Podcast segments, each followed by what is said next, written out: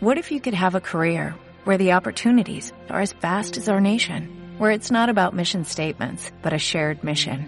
At U.S. Customs and Border Protection, we go beyond to protect more than borders, from ship to shore, air to ground, cities to local communities. CBP agents and officers are keeping people safe. Join U.S. Customs and Border Protection and go beyond for something far greater than yourself. Learn more at cbp.gov/careers.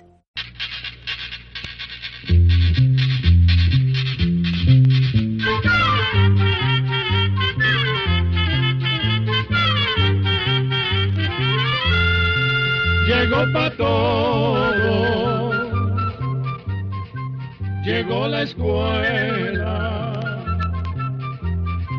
llegó la escuela, llegó por radio.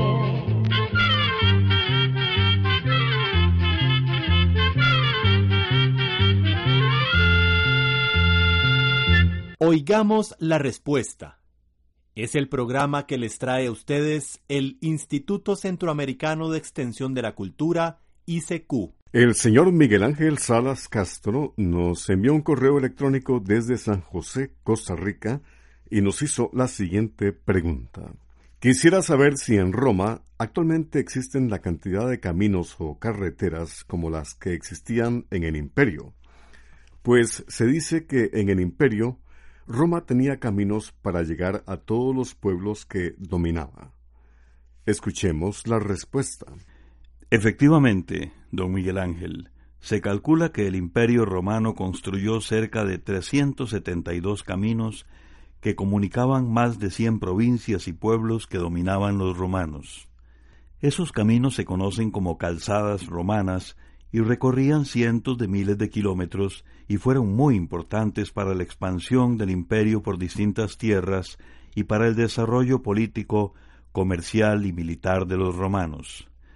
Se cree que si se pudieran tomar todos esos caminos y ponerlos en una línea recta, esta línea recta sería de más de ochenta mil kilómetros de largo. Imagínese que solamente en el territorio actual de Italia los romanos construyeron calzadas que se comunicaban con los principales puertos de la península de Italia.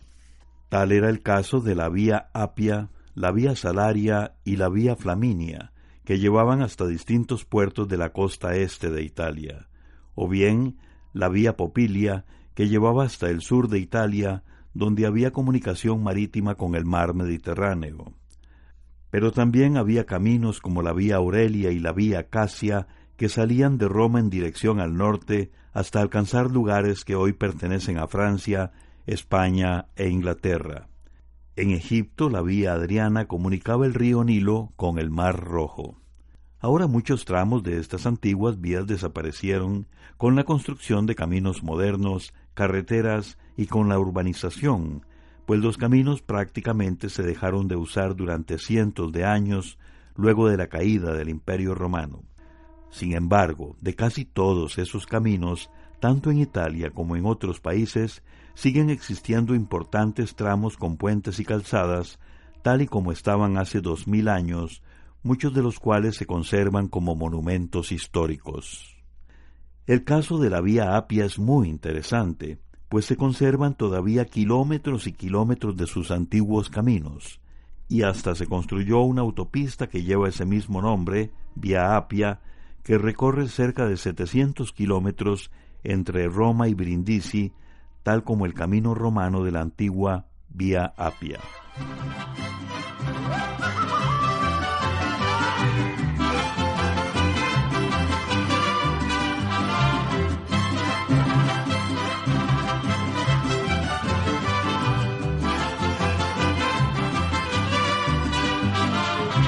La vida a mí no me quiere, la vida a mí me desprecia, la vida me está matando, me está matando la vida.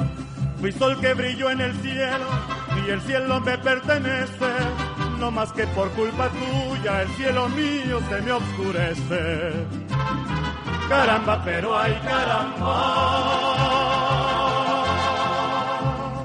Ay que caramba la vida. Nos juega como muñecos, pero hay que padre es la vida.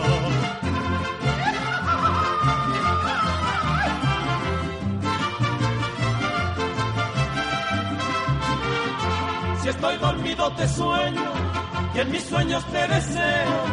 Despierto y te siento lejos porque no vienes cuando yo quiero. Si yo no tuviera vida, si vida tú no tuvieras, qué triste sería la vida si nuestras vidas mi vida fueran. Caramba, pero ay caramba. Ay que caramba en la vida. Nos juega como muñecos, pero hay que padre es la vida.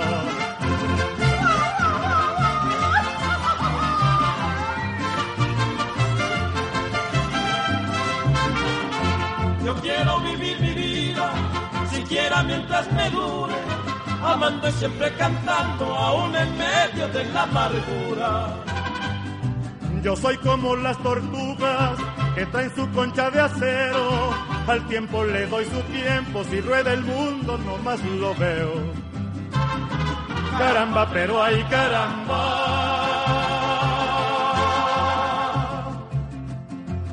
Ay que caramba la vida.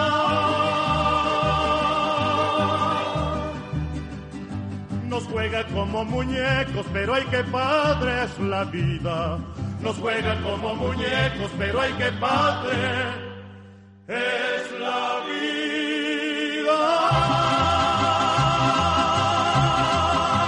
Me es grato saludarlos desde mi tierra, Nicaragua. De tanto escuchar su programa, he aprendido muchas cosas importantes. Quiero preguntarles, ¿actualmente es necesario utilizar aceite comestible para freír? ¿O se pueden comer los alimentos con poco aceite, que es lo que produce el colesterol? La pregunta nos la envió un estimable oyente que nos escucha en Managua, Nicaragua. Oigamos la respuesta. Vamos a decirle que sí puede usar aceite para freír algunos alimentos, pero ojalá que el aceite que usted use no sea de origen animal. Lo recomendable en este caso es usar aceites vegetales como el aceite de oliva, canola, soya, maíz o el aceite de girasol. Por otra parte, le queremos contar que el colesterol no solo lo obtenemos de los alimentos, se trata de una grasa que especialmente la fabrica el hígado y la otra parte es la que adquirimos con los alimentos que comemos diariamente.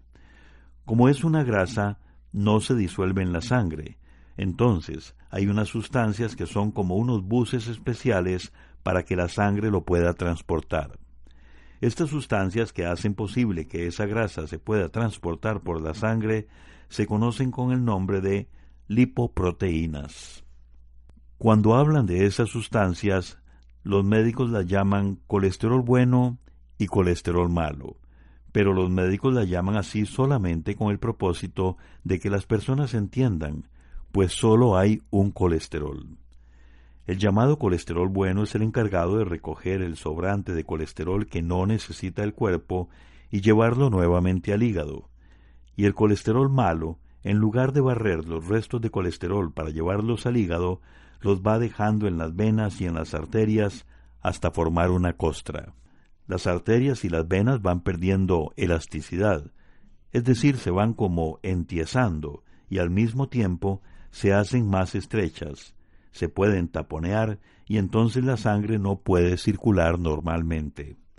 Y así se corre aún más riesgo de tener presión alta, problemas de circulación, padecer del corazón y el peligro de algún derrame cerebral.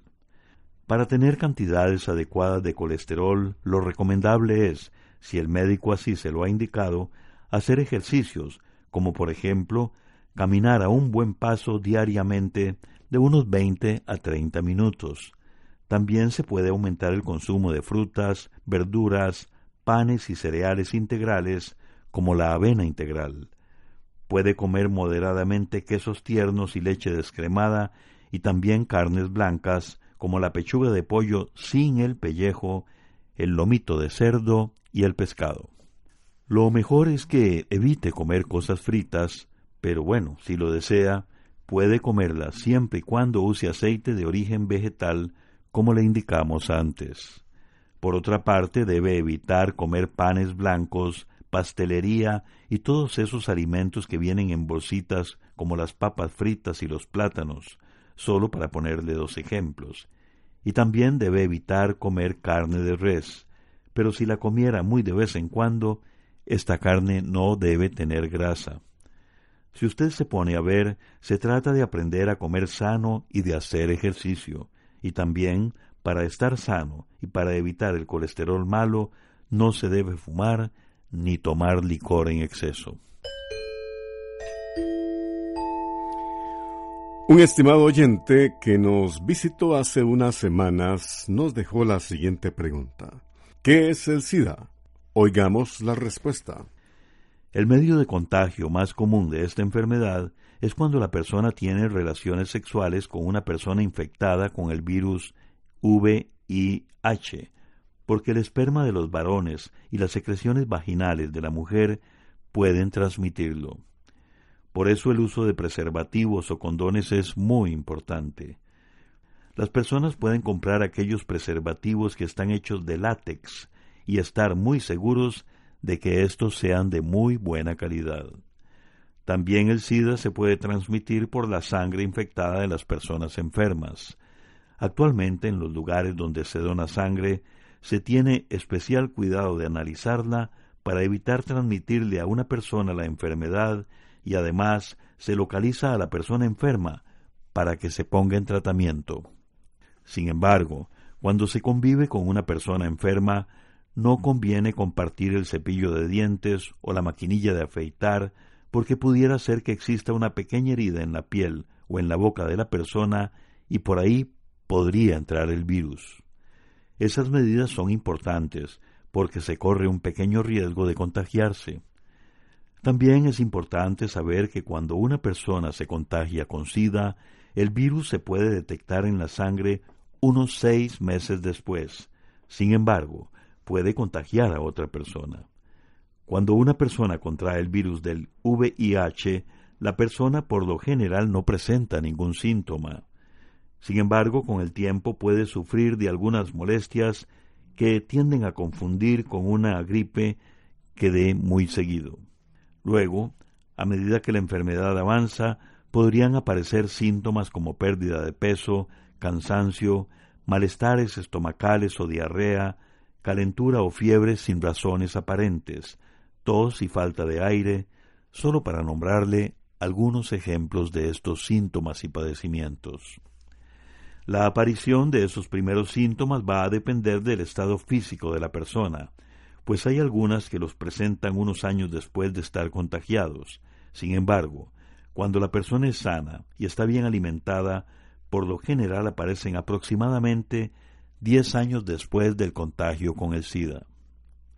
Como el daño que produce el virus del SIDA es en las defensas del cuerpo, la persona queda expuesta a sufrir infecciones y padecimientos que la pueden llevar a la muerte. Es decir, que el SIDA por sí solo no causa la muerte, lo que hace es dejar al cuerpo sin defensas, quedando expuesto y debilitado ante cualquier clase de microbios como los virus y las bacterias. Hasta el día de hoy no hay cura para esta enfermedad, pero entre más pronto se detecte el SIDA, la persona puede recibir tratamiento y aunque esté enferma, puede durar con vida muchos años. Para saber si la persona tiene esta enfermedad, debe hacerse un examen especial de sangre en un laboratorio de microbiología o bien en un hospital.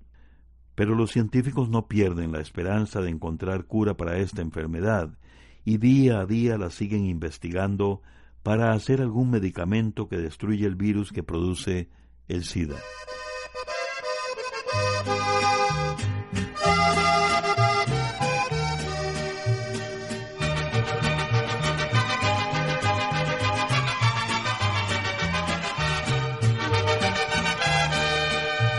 Conmigo te das tres vueltas y te enredas más y más.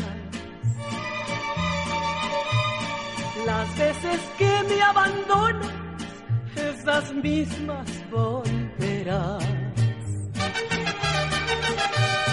Quisieras darle vuelta al mundo y saber lo que hay en ti. Pero el corazón que tienes me lo guardarás a mí. Somos dos ramas iguales de la misma enredadera, aunque se seque la mata, serás mío hasta que te muera.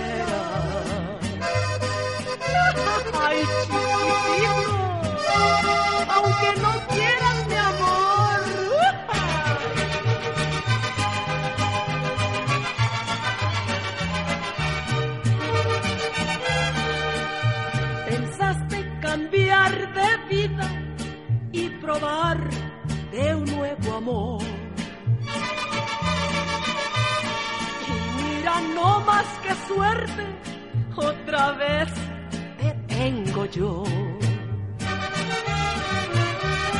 Somos dos ramas iguales de la misma enredadera, aunque se seque la mata, serás mío hasta que te muera.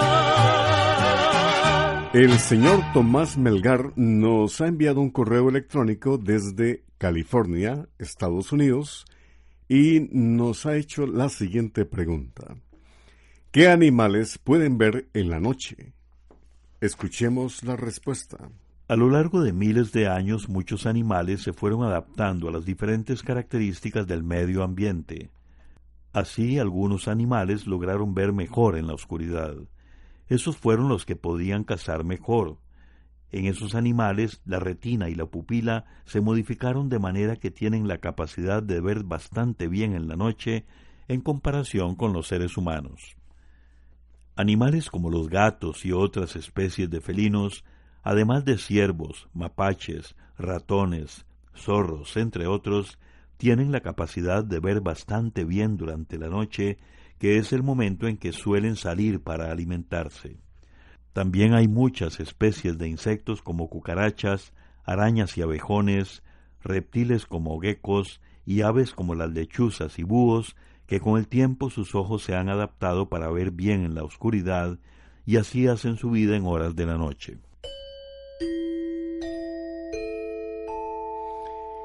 Un amigo oyente nos escucha desde la provincia de Limón, Costa Rica.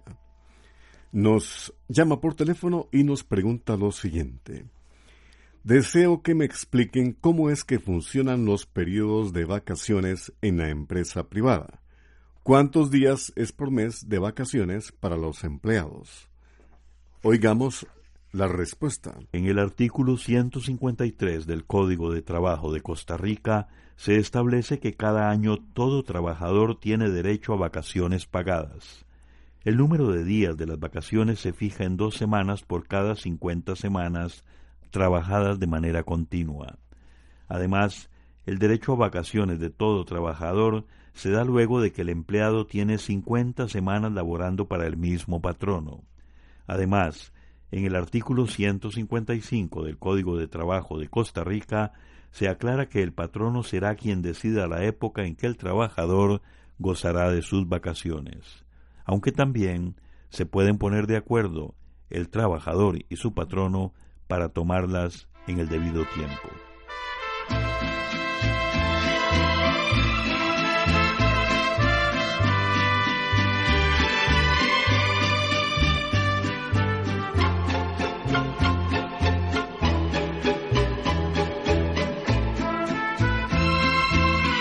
que Dios te aleje a donde nunca te encuentre, pero que seas feliz y que tengas mucha suerte. Amor como fue el tuyo, los compro en cualquier esquina Ojalá puedas cambiar. Si no tu vida es perdida, tienes que quererte un poco más. Tienes que aprender a caminar hacia los años viejos. Si llegas sola, ¿para qué llegar? Tienes que quererte un poco más. Tienes que aprender a caminar hacia los años viejos.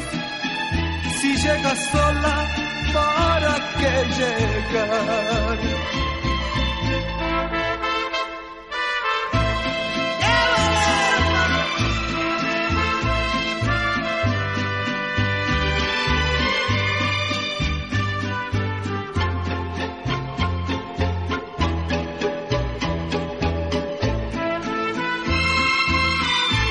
Amor, ¿cómo fue el tuyo? Los compro en cualquier esquina. Ojalá puedas cambiar. Si no tu vida es perdida, tienes que quererte un poco más. Tienes que aprender a caminar hacia los años viejos si llegas sola, ¿para qué llegar? Tienes que quererte un poco más. Tienes que aprender a caminar hacia los años viejos. Si llegas sola, ¿para qué llegar? El señor Osvaldo Fernández Cascante nos hizo llegar un correo electrónico desde Alajuela, Costa Rica, preguntándonos lo siguiente. Me pregunto si se podría cultivar quinoa en nuestras tierras centroamericanas. ¿Qué tipo de suelos requiere? ¿Existe algún lugar en Costa Rica donde se pueda comprar la semilla? Muchas gracias por su incansable labor. Dios los bendiga y nuestra amada Reina de los Ángeles los guarde en su corazón inmaculado. Oigamos la respuesta. Primero que todo, don Osvaldo, le agradecemos mucho sus palabras y sus buenos deseos. Comentarios como el suyo nos alientan y dan fuerzas para continuar día a día con nuestra misión. En relación a su pregunta sobre la quinoa o quinoa, le contamos que es un cultivo natural de la cordillera de los Andes en América del Sur. Se produce especialmente en Perú y Bolivia, en tierras que van de los cero a los cuatro mil metros sobre el nivel del mar. Sin embargo, las mejores tierras para la quinoa son aquellas que están a dos mil quinientos sobre el nivel del mar. Lamentablemente no logramos encontrar un lugar en Centroamérica donde se cultive la quinoa. Por esta misma razón, no es posible conseguir semilla en Costa Rica. La única opción sería importar la semilla de algún país donde se produce, como por ejemplo el Perú. Si lograra conseguir la semilla, le contamos que se trata de un cultivo poco exigente. Tan solo ocupa de un suelo bien suelto y con un buen drenaje. De esta manera, la semilla de quinoa puede adaptarse a gran variedad de climas. Programa A, Control 68.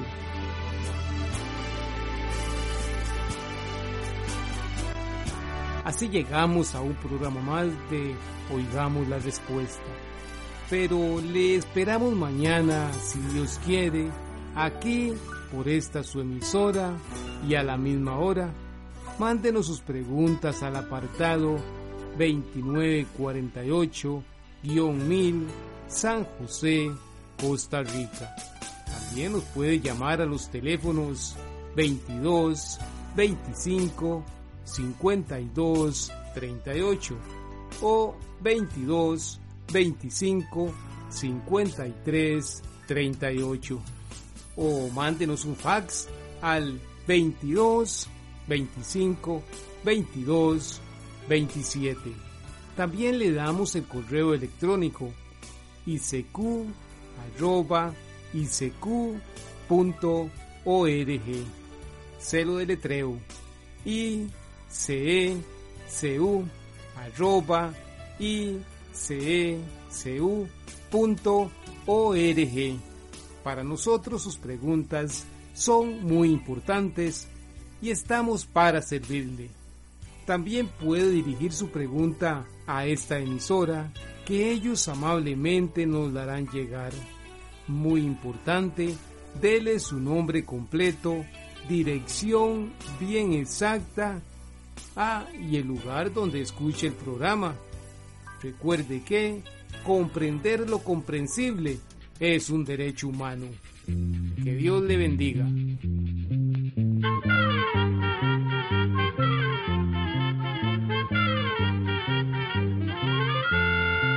Llegó el momento de despedirnos. Se va a la escuela, se va cantando